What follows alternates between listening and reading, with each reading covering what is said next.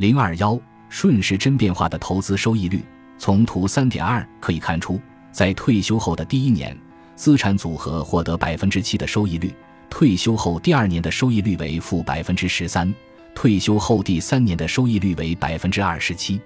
这三个数字的算术平均数正好是百分之七。计划的提取金额还是前面例子中的七百五十美元月，在第四年再开始新的周期，并且每三年循环一轮，直到养老资产耗尽，钱没有了。此处讨论的是百万美元的问题。您认为耗尽资产的时间是早于还是晚于前面的例子？当时考虑的是每年都获得百分之七的收益率。如果您认为答案是更早，您答对了。确实。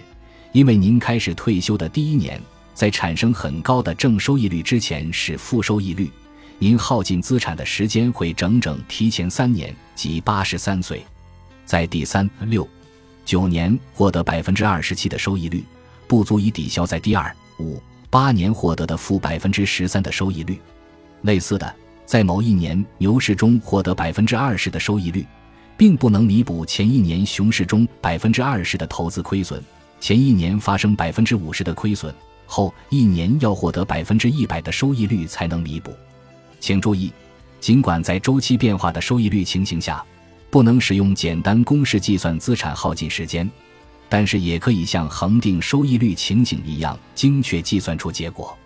不过，您必须采用手工方式计算，我们称之为暴力方式。下面介绍如何计算资产耗尽时间。拿出一张纸和计算器。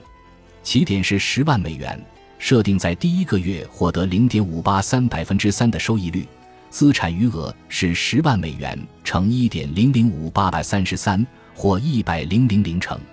然后提取七百五十美元，剩余资产在第二个月获得零点五八三百分之三的收益率，如此计算十二个月，随后按月收益率一点零八三百分之三再计算十二个月，对应的年名义收益率是负百分之十三。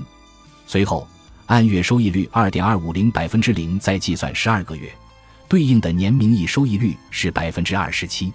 每三十六个月循环一次，一开始是十二次的零点五八三百分之三，随后是十二次的一点零八三百分之三，最后是十二次的二点二五零百分之零。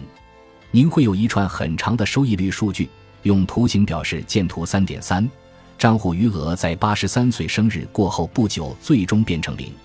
此时收益率是按顺时针变化的平均值百分之七，结果比每年获得恒定的百分之七的收益率更差。